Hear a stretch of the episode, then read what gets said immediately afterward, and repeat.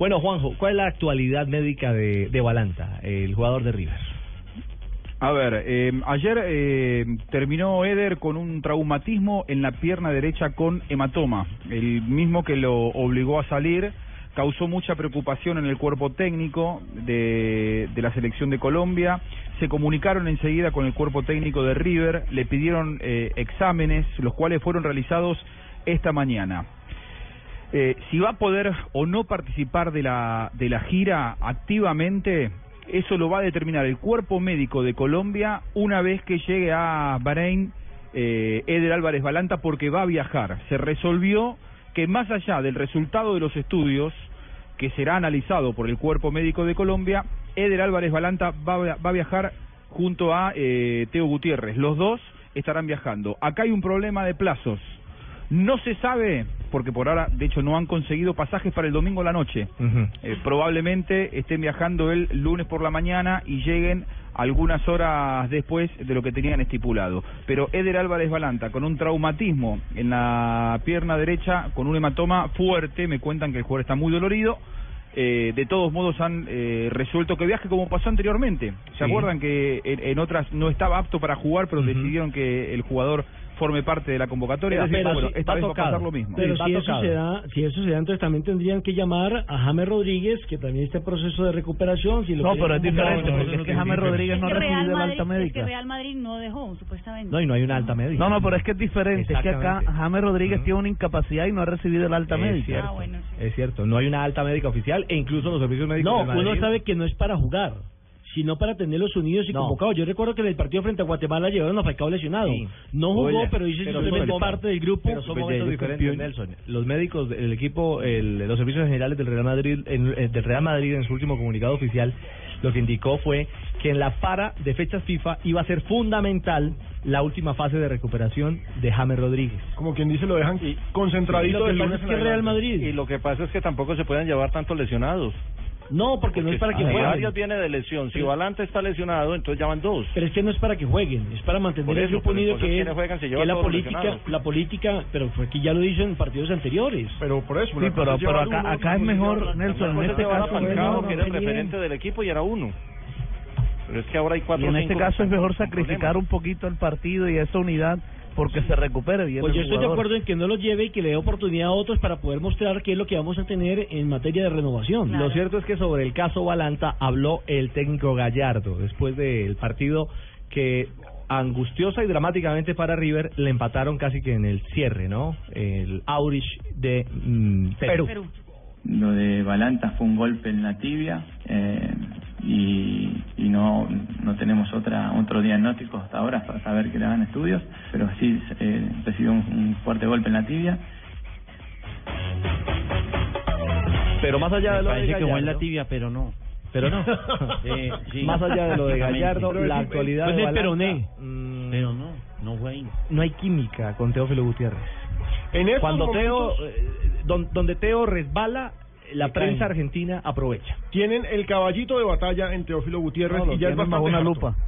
Pero Fabio, es que ya es bastante harto. Eh, es decir, recordemos que eh, la supuesta división marcada con Mercado, eh, las Que polémicas, que exacto, Que no fue nada. Y que no fue anoche nada. con el gol de Mercado se abrazaron después del gol. Sí, cuando fueron los primeros que se abrazaron. Exactamente, cuando River estaba ganando. Pero lo cierto es que le han dado mucho a Teo, que anoche tuvo tres postazos, porque aparte la suerte no lo acompañó, tuvo tres postazos. Pero hay un episodio Ah, no, lamentable, Juanjo. donde dos o tres postazos entraran sería el héroe. Por supuesto, hay un episodio lamentable en eh, una narración eh, que vamos a escuchar en la cual acaban al Teo. Lo acaban. Lo que ha tapado este muchacho. Va para Teo Acelo, Acelo, Teófilo. La puta madre Acelo lo erró. Pero mira el gol que erró Teófilo Gutiérrez. No, yo me quiero cortar los huevos, no. Estos tipos te deprimen, no. Mejor jugador de Sudamérica, lo dije en Mar del Plata, no es. Mercado va, tiró, Teo Gutiérrez, ¡Acelo! Pegó en el palo. Me corto los huevos, tengo una depresión. Tengo una depresión. Teo Gutiérrez debe saber el esfuerzo que hice en mi vida como relator para edificar esta campaña de River. Lo que perdí. Dos goles hechos debajo del arco. Mejor jugador de Sudamérica, ¿de dónde? ¿De dónde? No compremos espejitos de colores. ¿Quién es ese personaje, Juanjo? Este es eh, Atilio Costafebre, un periodista partidario, Ah, de periodista. muchos años siguiendo la campaña, sí, eh, relator de, de la campaña de River de muchos años. Eh, en su momento él, él relataba a San Lorenzo, hacía lo mismo con San Lorenzo en los 80, época en la que yo lo escuchaba y yo iba a la, a la- a la tribuna, eh, y, y se identificaba de la misma manera como hoy se identifica con River, lo hacía con San Lorenzo 25 años atrás. O sea que hoy lo hace con River. los corta cortar. o sea que- vez. o sea que hace 25 años viene con depresión. Si con depresión, si está con depresión así sin cortarse los huevos, ¿cómo era cuando los cortes?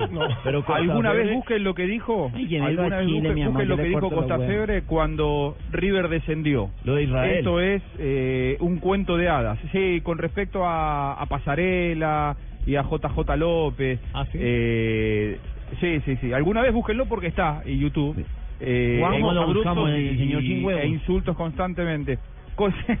La depresión de Costa Febre. de O pongan huevos. Costa Febre descenso de River y ese día realmente fue durísimo. Eh, nada, yo sé que Costa Febre hace mucho tiempo que no, no le gusta la actitud de Teo Gutiérrez y tiene una manera muy particular de, de transmitirlo. Yo no lo tomaría como una generalidad del pensamiento de, del periodismo en Argentina. ¿eh? No, igual Costa Febre es famoso por ese tipo de cosas. Recordemos también que, que lo ha hecho en otras ocasiones decir este tipo de, de, de comentarios en partidos. De barbaridades, más bien, dígalo así. Sí, de barbaridades en- al aire. Es más o menos un Tano Palman con micrófono.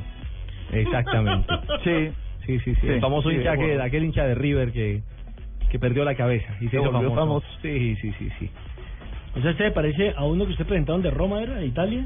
Ah, el narrador. El, narrador, el del el Milan, narrador del Milan. Cristiano Milan. Crudeli, sí. Crudeli, sí. Pero Crudeli. Yo de todos modos sí quiero. pero Crudeli sí- no, no, no, no dice esas No palabras. es grotesco en su Sí, no lenguaje. Yo sí quiero no que. Costa Febre vaya a Chile, mi amor, para ver si tiene los huevos todavía bien puestos, si se los cortamos. No, no, pues. Si quiere yo se los corto, mi Más allá amor. del pensamiento, más allá del pensamiento que pueda tener eh, y la evaluación que haga Costa Febre sobre el trabajo de, de Teo Gutiérrez, que eso es muy particular y nadie puede criticarlo porque a él le guste o no le guste Teo Gutiérrez, el tema es como periodista uno está en contra de la manera de expresarlo, ¿no? Me parece que nosotros tenemos en, en- en Colombia, en Argentina, en Sudamérica un lenguaje muy rico, eh, el español permite eh, narrar de otra manera, con mucha más propiedad y con mucha más sutileza, los estados de ánimo de una persona. Así que, Sí, es cierto. eh, como periodista, realmente tengo que decir que me parece, eh, eh, sobre todo, más que con Teo, una falta de respeto hacia la gente que lo escucha. ¿eh? Eh, yo no, no, no, no adhiero con, esta, Sí, con no. este tipo de, de- de mensajes, más allá de lo que piensa, ¿no?